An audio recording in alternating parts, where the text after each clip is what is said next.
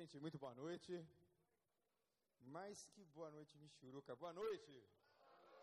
Eu estou aqui com o irmão Baltazar, atleta de Cristo, jogador de futebol profissional. Ele começou num time muito pequeno, Flamengo. Depois ele foi evoluindo, jogou em times maiores, como a Palmeiras, né, o Grêmio.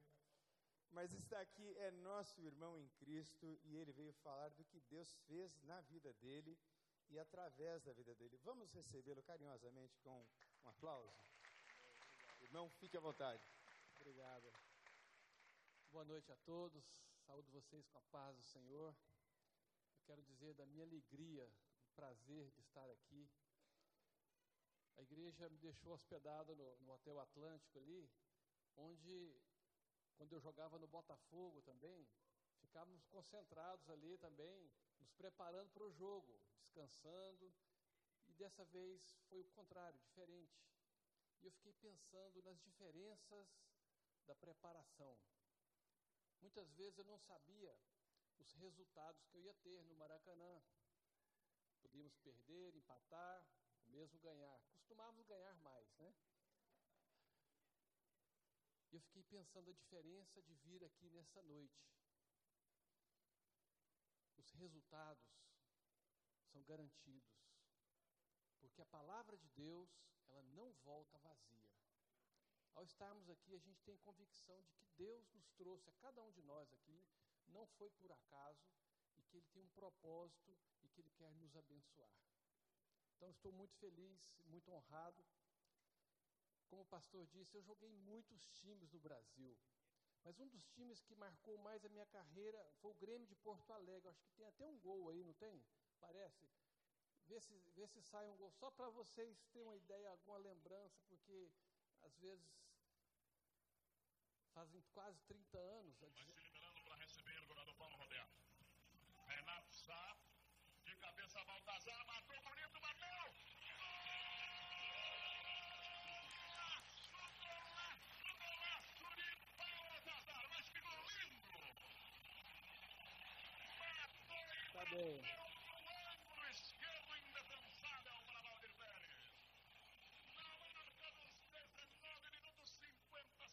Esse foi, esse foi o gol da final do Campeonato Brasileiro de 81, a primeira vez que o Grêmio foi campeão brasileiro. E eu queria, antes de dar sequência, falar um versículo, um versículo que tem marcado demais a minha vida. Em João 8,32 diz assim: e conhecereis a verdade, e a verdade vos libertará. Vamos repetir? E conhecereis a verdade, e a verdade vos libertará. Vamos orar mais uma vez? Feche seus olhos. Pai, te dou graças pelo privilégio de estar aqui à frente. Não hoje no, no Maracanã, com mais de 100 mil pessoas, mas algumas pessoas que estão interessadas, ó Pai que as suas vidas sejam transformadas, que gols possam ser obtidos nos corações, nas famílias, em restaurações, e que o Senhor realmente possa fazer grandes coisas no nosso meio. Nós te damos graças porque o Senhor é um Deus que, ao, te conhecer, ao conhecermos o Senhor, o Senhor nos liberta. Eu quero te pedir que seja uma noite de libertação. Em nome de Jesus. Amém privilégio, eu jamais poderia sonhar em jogar em times como Flamengo, que era meu time de coração, de criança, depois Botafogo, jogar no Palmeiras, no Grêmio, duas vezes campeão brasileiro, fui artilheiro do Campeonato Carioca, joguei na seleção brasileira, joguei no Atlético de Madrid, também na Espanha, onde fui artilheiro do Campeonato Espanhol, no Porto de Portugal, joguei no Rennes da França, joguei também, terminei a carreira no Japão, eu jamais poderia sonhar profissionalmente alcançar tamanho êxito, tantas coisas. Mas se a minha alegria fosse apenas essa, eu estaria frustrado, porque há 19 anos atrás eu encerrei a minha carreira e acabou. Mas eu quero dizer que a minha alegria, ela permanece. Porque a minha alegria, ela está baseada no gol mais importante da minha vida, que não foi esse gol, contra o São Paulo no Morumbi e nem no Maracanã. Foi um dia, aos 18 anos, em que eu ajoelhei no meu quarto. Uma noite que eu não podia dormir, de tanta aflição, de tanta inquietação, pelos caminhos errados, pelos lugares que eu frequentava, pelas coisas que eu fazia, pelo tipo de namoro, pelas coisas que eu falava. Eu não pude nem dormir aquela noite. E naquela noite eu fiz o que a Bíblia diz em 1 João, capítulo 1, versículo 9: Se confessarmos os nossos pecados, ele é fiel e justo para nos perdoar os pecados e nos purificar de toda injustiça. E foi ali sozinho, no meu quarto. Me ajoelhei e eu pedi a Jesus para que entrasse no meu coração. Que me fizesse um novo Baltazar. Porque eu não tinha paz, eu não estava bem. Eu precisava realmente de algo maravilhoso no meu coração, de uma transformação. E a partir daquele dia, a minha vida mudou. E mudou para muito melhor. Porque eu passei a conhecer a Jesus. E conhecer a Jesus deve ser o alvo, deve ser o objetivo. Gol significa alvo, objetivo. Deve ser o alvo da nossa vida. Porque ao conhecermos a Jesus, nós recebemos libertação para toda a vida. Mas eu gostaria também de compartilhar mais algumas experiências que marcaram muito a minha vida em relação à libertação na nossa vida. Em primeiro lugar, sobre Deus está demorando. Alguma vez você já teve essa sensação de que Deus está demorando para responder às suas orações? Parece que Deus não está te ouvindo. A te dar o emprego que você está precisando, a transformar aquele marido que não está tendo jeito mais, você não aguenta mais, ou a sua esposa, a transformar o seu filho, a conseguir uma cura, um contrato, conseguir casar-se. Às vezes a gente, para completar, a gente ainda ouve que vem um ditado popular que diz que Deus tarda, mas não falha. E é verdade? Será que Deus que fez, que criou o sol, que criou o relógio, será que ele vai chegar atrasado? Deus não tarda e Deus não falha. Deus vem na hora certa. Deus é um Deus perfeito. Quando eu me casei em 79, já fazem 35 anos. Logo no primeiro ano, minha esposa já estava querendo ter filhos. Eu ainda não muito. Estava começando a carreira, precisava decolar um pouquinho mais. Eu achei que tinha que demorar, mas começamos logo a tentar ter filhos. Mas passaram cinco anos e nada de filhos. Passaram-se dez anos e não conseguíamos filhos. Doze anos e nada de filhos. E nós começamos a questionar: se filhos são bênção de Deus, por que, que nós não estamos tendo? Estamos na igreja, estamos servindo a Deus, é uma coisa boa que nós estamos pedindo, e por que que não vem? Por que, que Deus está demorando? Tem pessoas que nem se casam, se relacionam um dia, têm filhos, e nós não estamos tendo. E a gente levantou muitos questionamentos. Coisas difíceis. Minha esposa chorava muito. Teve uma vez que tive o privilégio, estava jogando na Europa, encerrei a parte lá, fomos fazer um passeio e eu me senti dos maridos do mais importante. Fomos passear nós dois sozinhos em Veneza, na Itália. Andamos de gôndola, estávamos no hotel no centro da cidade, um hotel muito típico. Eu me senti muito importante, né? O peito cheio. Poxa, estou trazendo minha esposa aqui num lugar desse, tão lindo. Quando eu olho para ela no quarto, ela está chorando e falava: Eu troco tudo isso para ter filhos. E os filhos não vinham. Mas depois de 14 anos de casados, chegou um presente de Deus, que se chama Mateus, que literalmente significa presente de Deus. Nós demos esse nome porque nós pudemos, parece que caíram as escamas dos nossos olhos. E a gente começou a ver o que Deus tinha feito, que Deus não tinha demorado, que Deus tinha o tempo certo. Porque a palavra de Deus diz o seguinte: que todas as coisas cooperam para o bem daqueles que amam a Deus. Veja bem que há uma distinção, não é de todos, é daqueles que amam a Deus. Deus tem o melhor para os seus filhos. E nós podemos perceber. Hoje o pastor Paulo estava me dizendo que se lembrava de mim Marechal Hermes, talvez 83, 82. O pastor estava falando sobre que eu tinha ido numa igreja. E eu visitava muitas igrejas. Eu era assim, um tipo, uma peça rara pouquíssimos cristãos havia no meio do futebol. E Deus tinha um propósito na minha vida em testemunhar em vários lugares. E eu pude perceber que tinha essa missão. Se eu tivesse filhos tão pequenos, não poderia ter a facilidade para sair, me deslocar. O nosso filho veio nascer em Goiânia, perto de todos os avós, de todos os familiares uma facilidade para ajudar a minha esposa. Já vieram no final da minha carreira, onde eu pude curti-los muito. Ainda joguei apenas dois anos mais, quando meu filho nasceu. Mas eu pude estar muito presente, levando para a escola, estar junto, porque na formação, os primeiros anos são os mais importantes na formação de uma criança. Então eu pude perceber que, na verdade, Deus não estava demorando. Eu não sei o que, que tem acontecido com a sua vida, mas eu quero te dizer que Deus tem o melhor para aqueles que amam a Deus. Os discípulos de Jesus, eles também acharam que Deus, que Jesus estava demorando. Vocês se lembram?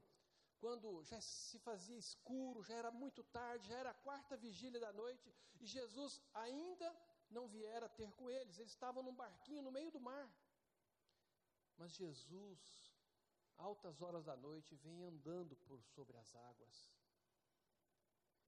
Ele não demorou, ele veio demonstrar o seu poder, manifestar a sua glória para os seus discípulos, para que eles pudessem crer nele. Eu me lembro também de Moisés, quando estava conduzindo o povo de Israel diante do Mar Vermelho, montanha de um lado, montanha de outro, o exército de Faraó atrás e o Mar Vermelho na frente. O povo começou a reclamar Parece que Deus tinha abandonado eles, que eles iriam morrer, mas eles passaram pelo mar aberto, em seco. E o exército de Faraó foi todo, todo derrotado, porque Deus queria manifestar o seu poder, a sua glória. Deus não se atrasou, Deus veio na hora certa. Ora, a esperança não confunde, porque o amor de Deus é derramado em nossos corações pelo Espírito Santo que nos foi outorgado. Então, o Espírito Santo, ele coloca no nosso coração essa esperança de nós esperarmos em Deus. Se realmente nós amamos a Deus, se nós guardamos a Sua palavra, aquele que me ama, guarda a minha palavra. Então nós podemos esperar e confiar, porque Deus não nos deixa, Deus não nos desampara. Quando nós conhecemos a Deus, nós temos segurança, confiança, nós podemos esperar que Ele vem na hora certa. Em segundo lugar, e conhecereis a verdade, e a verdade vos libertará do medo. Nós vivemos, e gostei tanto agora da gente poder orar pelo nosso país, pela nossa cidade, porque nós estamos vivendo um momento de muita insegurança momento violento, complicado, imprevisível, com crises políticas, crises econômicas, sociais, medo de perder o emprego, medo do, do futuro, medo do que pode acontecer com os nossos filhos, medo de não alcançar os nossos alvos na vida, os sonhos, medo de se separar no casamento, medo de não casar. E o medo nos aprisiona. O medo nos rouba a paz, o medo traz insegurança, o medo anula a pessoa, o medo pode até matar. E grandes homens de Deus, você lê na Bíblia, na história, grandes homens de Deus também ficaram presos, amarrados ao medo. E a gente olha a vida de Moisés. Moisés teve medo de Faraó, E fugiu, ficou 40 anos longe do seu povo por causa do medo medo de morrer nas mãos de Faraó. Nós vemos os discípulos de Jesus, quando Jesus foi preso, o que que eles fizeram?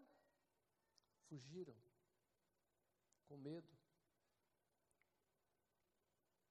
Jacó também, quando ele ganhou a bênção do seu pai Abraão, Isaac, e Esaú jurou matá-lo. Então ele teve que fugir e ficou muitos anos também longe da sua terra, longe dos seus familiares, com medo do seu irmão. Nós vemos Elias, o profeta Elias, depois de enfrentar 400 profetas de Baal, derrotá-los, mas a rainha Jezabel falou, falou que iria matá-lo.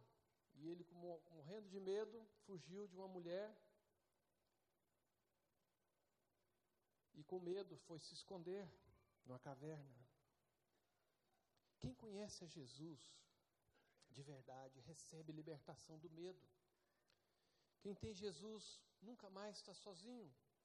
Salmo 73 diz que tu me seguras pela minha mão direita. É estar seguro na mão de Deus.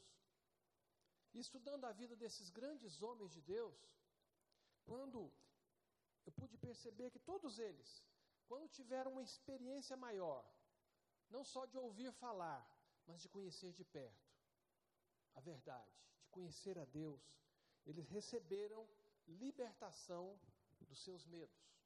Moisés, quando Deus se manifestou a ele, naquela sarça ardente, naquele arbusto pegando fogo, Deus falou com ele: Olha, eu tenho ouvido o clamor do meu povo, é para você voltar e libertar o povo de Israel do Egito. Imagina, ele tinha medo de Faraó, agora Deus fala para ele lá no Egito e libertar todo o povo ainda. E o medo dele se foi, porque ele conheceu de perto esse Deus que tem poder para fazer muito mais do que nós pedimos ou pensamos. Os discípulos de Jesus, depois que Jesus apareceu para eles ressuscitado. A partir dali eles não tiveram mais medo de nada, de prisões, de açoites, de perseguições, enfrentaram tudo, porque eles reconheceram o poder de Deus. Jacó também, quando estava longe, Deus falou com ele: Volta para a tua terra. Mas ele tinha medo de Esaú. E quando ele estava voltando no vale de Jaboque, ele luta com Deus. Deus o toca, Deus o abençoa, e ele então vai com coragem enfrentar a Esaú, seu irmão, e Deus o abençoou, e nada lhe ocorreu. Elias também ouviu quando Deus estava falando com ele na caverna, através de um sussurro do vento. E Deus falou com ele para não ter medo de Jezabel, porque os cães lamberiam o sangue dela, o que efetivamente aconteceu. O medo deles se foram. Tem outro exemplo que eu gosto muito para ilustrar a comparação de que quando nós conhecemos um Deus tão grande, tão poderoso, os problemas que nos afligem são tão pequenos para o nosso Deus. Alguns devem se lembrar do Nelinho, foi jogador lateral direito da seleção brasileira de 74, jogou no Atlético Mineiro, no Cruzeiro, no, Grêmio, tive o privilégio de jogar no Grêmio com ele. Ele se tornou político lá em Minas Gerais. E um dia, uma mulher falou para ele no plenário: Olha, eu quero que você vote a nosso favor, apoie o nosso projeto. E ele era bem assim, desbocado, duro, falou: Eu não vou votar a favor de vocês. E a mulher ameaçou, falou para ele: Olha, se você não votar, nós vamos te dar a maior vaia no plenário. E ele perguntou: Quantas vocês são? Ela falou: ah, somos umas 50. Falou, podem vaiar à vontade. Eu estou acostumado a receber vaia no Maracanã de 100 mil pessoas. O que, que vai ser 50? Eu digo isso para tamanho que são tão pequenos os nossos problemas, aparentemente gigantes para nós, mas para o nosso Deus, eles são infinitamente pequenos. Deus tem poder para fazer muito mais do que você possa pedir ou pensar. Deus quer retirar de você o medo do que for na sua vida. No Japão, quando eu joguei, fui no ano de 95, foi um ano maravilhoso, muitos jogadores estavam indo, então, oportunidade de, de ganhar um bom dinheiro, um país de primeiro mundo. Só que, quando eu já tinha assinado o contrato, passado alguns dias antes de eu ir, aconteceu um terremoto de Kobe, onde morreram mais de 5 mil pessoas. E eu fui para uma cidade bem próxima.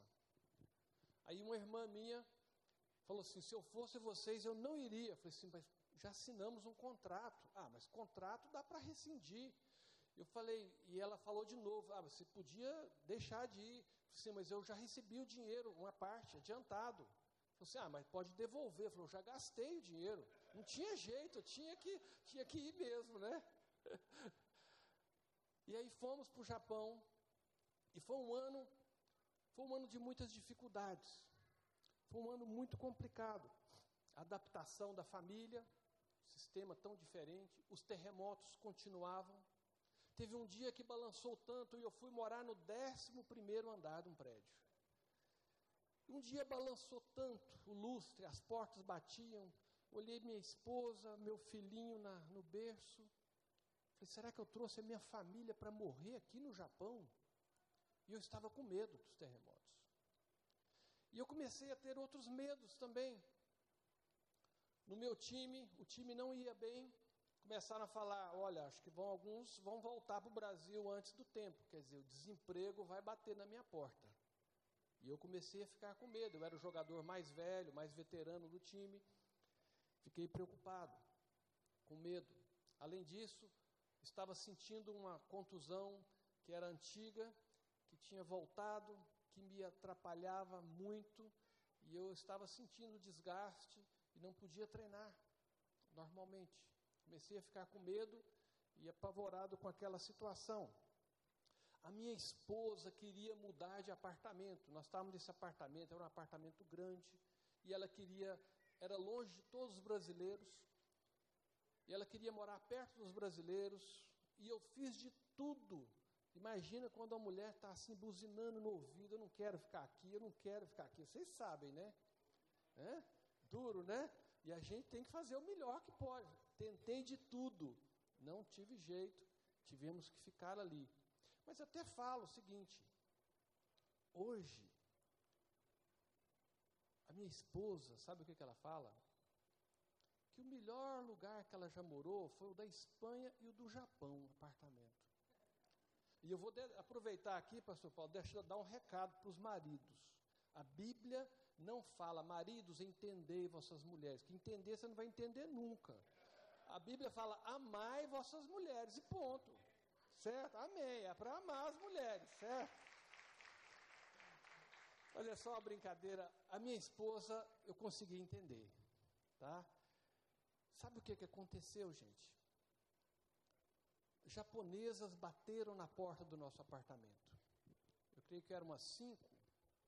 E começaram a conversar com ela. Vocês imaginem a conversa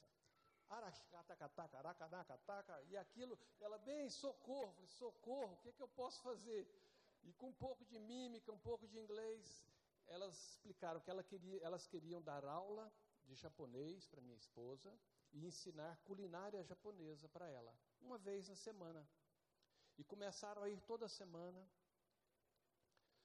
Tinha uma japonesa que morava no mesmo prédio, que ia todos os dias na nossa casa. Brincava com o nosso filho, levava uma comidinha que tinha feito. Aquele lugar começou a se tornar agradável.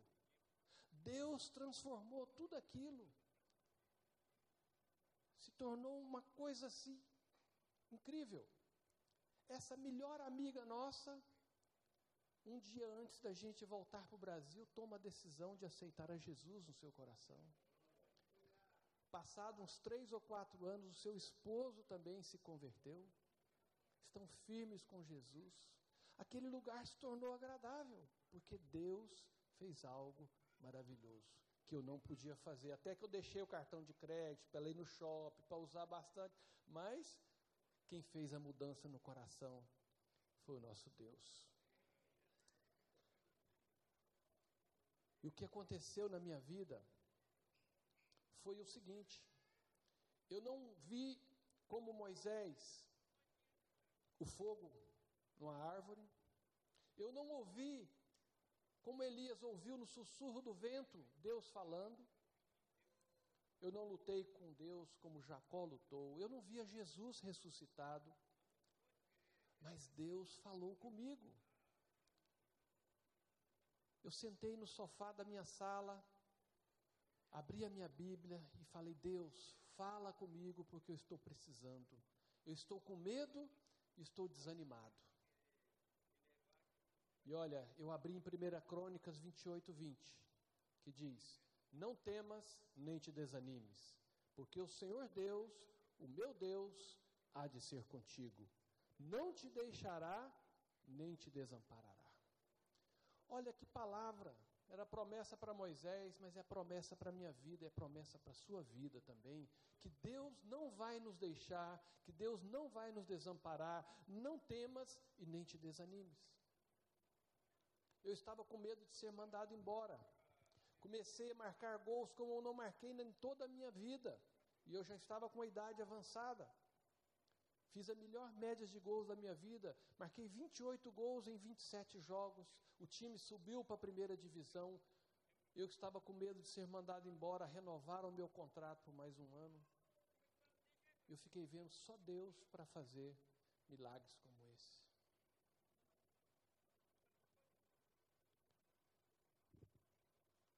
Um amigo meu, escritor, diz que tem pelo menos 365 vezes a expressão não temas, não tenha medo na Bíblia. Como se para cada dia do ano Deus falasse para você e para mim: não tenha medo, não tenha medo, não temas. Porque Deus não quer que a gente viva com medo, aprisionado aos medos. E conhecereis a verdade, e a verdade vos libertará da angústia, da aflição, se tem uma coisa que perturba a nossa vida, são as dificuldades, problemas, que todos aqui temos. Todos, sem isenção. Nós temos problemas nos relacionamentos, problemas de enfermidades, na saúde, problemas de mortes, problemas no namoro, problemas no casamento, problemas com o patrão, com o empregado, com o vizinho, e isso sempre acaba trazendo aflição, acaba trazendo angústia aos nossos corações. Não é isso que nos distingue das demais pessoas aí de fora. Porque Jesus falou que no mundo nós teríamos aflições.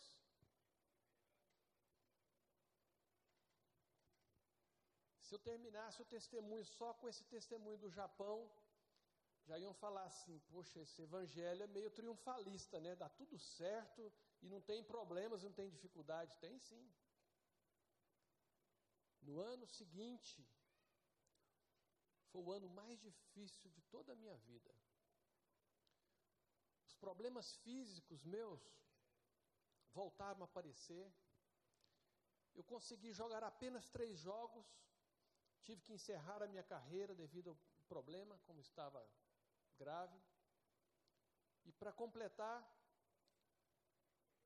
no ano anterior, como foi tanta alegria, tanta festa, renovação de contrato, tantas bênçãos, quando nós vimos com tanta festa, minha esposa estava grávida. Mais um. Então, e era uma menininha para completar.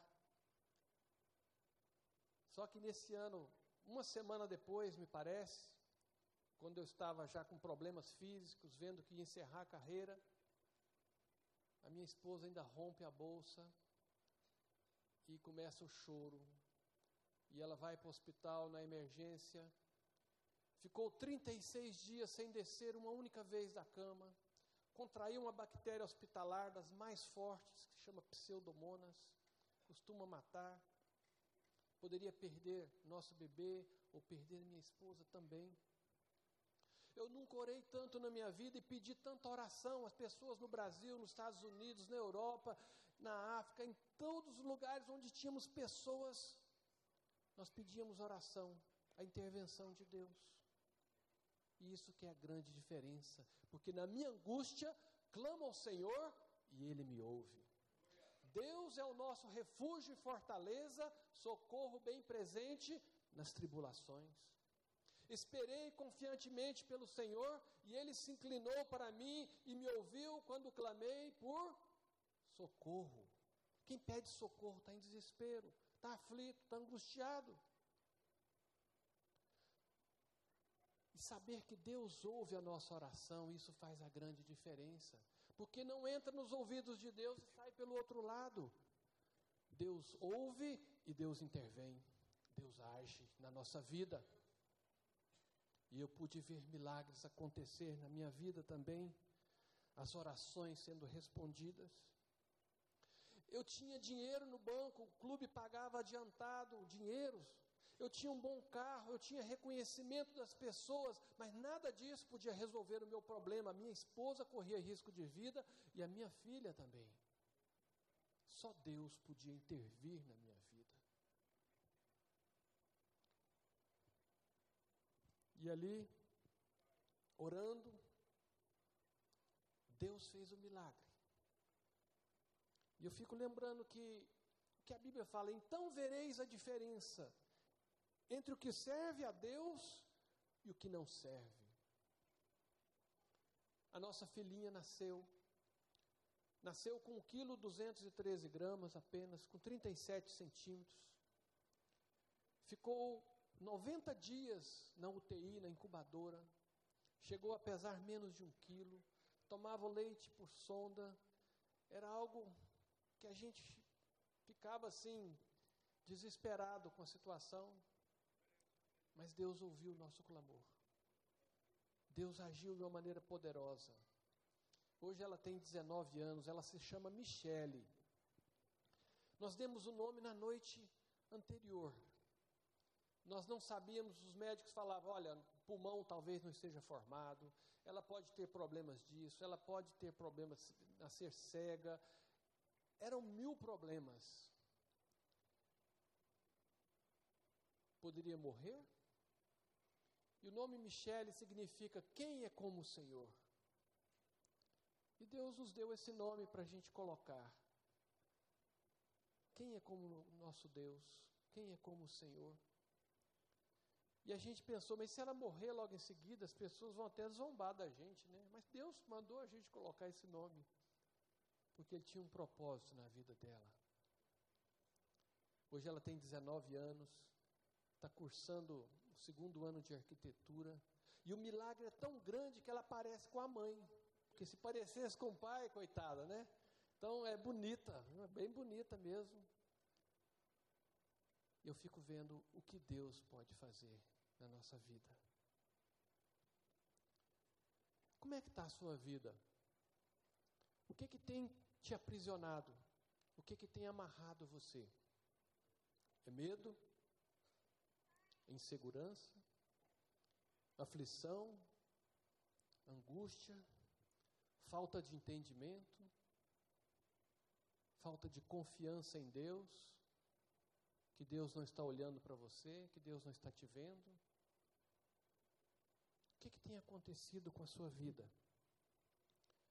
Conhecer a Jesus é o que há de mais importante. Porque quando você conhece a Ele, Ele te liberta. E vem te libertar de tudo aquilo que está afligindo o seu coração. E hoje Ele quer também libertar a sua vida. Você precisa entregar o seu problema, seja a sua ansiedade, a sua inquietação, o seu problema na família, o seu problema íntimo. A Bíblia diz: não andeis ansiosos de coisa alguma, de nada, mas é para levarmos tudo a Deus em oração, em súplica.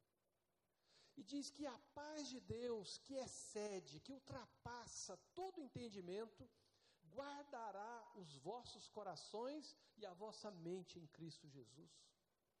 Esse termo guardará é um termo militar, montar guarda. Imagina de sentinela, Deus monta guarda no seu coração para que o diabo não venha roubar a sua paz. Tem muita gente que está aqui sofrendo, sem paz, vivendo angústias, vivendo problemas, porque não estão entregando as suas vidas nas mãos de Deus. A Bíblia diz: Aquele que me ama, guarda minha palavra. As coisas vão cooperar para o seu bem se realmente você amar a Deus, se você entregar a sua vida, os seus problemas nas mãos de Deus. Em Jeremias 9, para terminar, diz o seguinte: Assim diz o Senhor: Não se glorie o sábio na sua sabedoria, nem o forte na sua força, nem o rico nas suas riquezas. Mas o que se gloriar, glorie-se nisto, em me conhecer e saber que eu sou o Senhor. Não tem glória maior do que conhecer a Jesus, porque nos liberta de todos os medos, nos liberta das aflições, nos liberta das inquietações, das ansiedades. E Ele quer transformar a sua vida também hoje. Gostaria de convidá-los vocês para ficarem de pé. Quero orar com vocês agora.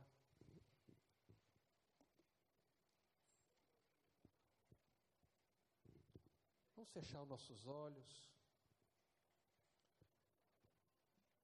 Hoje é dia que você pode fazer uma entrega do seu problema, da sua necessidade, daquilo que inquieta o seu coração, daquilo que tem atrapalhado a sua vida, daquilo que tem te aprisionado, que tem lhe roubado a paz, roubado a alegria.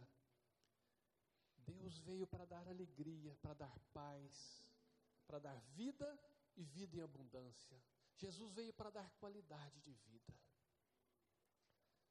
Vamos orar. Pai, eu estendo a minha mão para o teu povo agora, Pai, que está aqui reunido. E eu quero te pedir em nome de Jesus, que o Senhor venha trazer um quebrantamento. O Senhor venha trazer mudança de atitude. O Senhor venha trazer mudança de vida, mudança de coração, Pai. Eu quero te pedir que haja entrega, Pai, de problemas, de aflições, de medos, de ansiedades, de vícios, Pai, de tudo aquilo que tem impedido uma comunhão com o Senhor. Quero te pedir que essa noite seja uma noite, um marco, que seja uma libertação, noite de marco de libertação, Pai, para a tua honra, para a tua glória. Que seja noite onde haja perdão, onde haja arrependimento, onde haja mudança de vida, Pai. Faz isso no nosso meio, te peço, Pai. O Senhor é poderoso para fazer muito mais do que nós podemos pedir ou pensar, Senhor. Quantas pessoas estão aqui sofrendo, Pai, os corações amargando, com choro e pranto, os casamentos que estão desfacelados, relacionamentos, ó Pai, rompidos. Eu quero te pedir agora, em nome de Jesus, que o Senhor venha operar o milagre na vida de cada um, Pai, que está precisando de uma restauração, de uma cura, de uma mudança, Pai.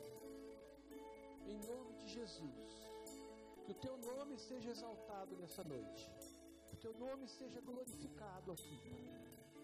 Que haja restauração, Senhor, em nome de Jesus.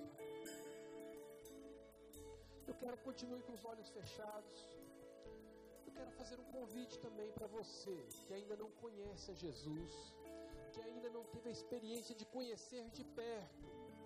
Você que tem ouvido só falar de longe de Deus, que Deus é bom, se você quer experimentar o amor de Deus, receber o perdão dos seus pecados, conhecer a Jesus de verdade, gostaria de orar de uma maneira especial por você. Gostaria que você levantasse sua mão, onde você está, a gente poder orar por você. Para que Deus possa abençoar a sua vida.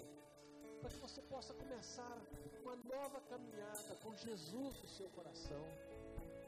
Em nome de Jesus, tem alguém que quer tomar essa decisão? Que Deus te abençoe.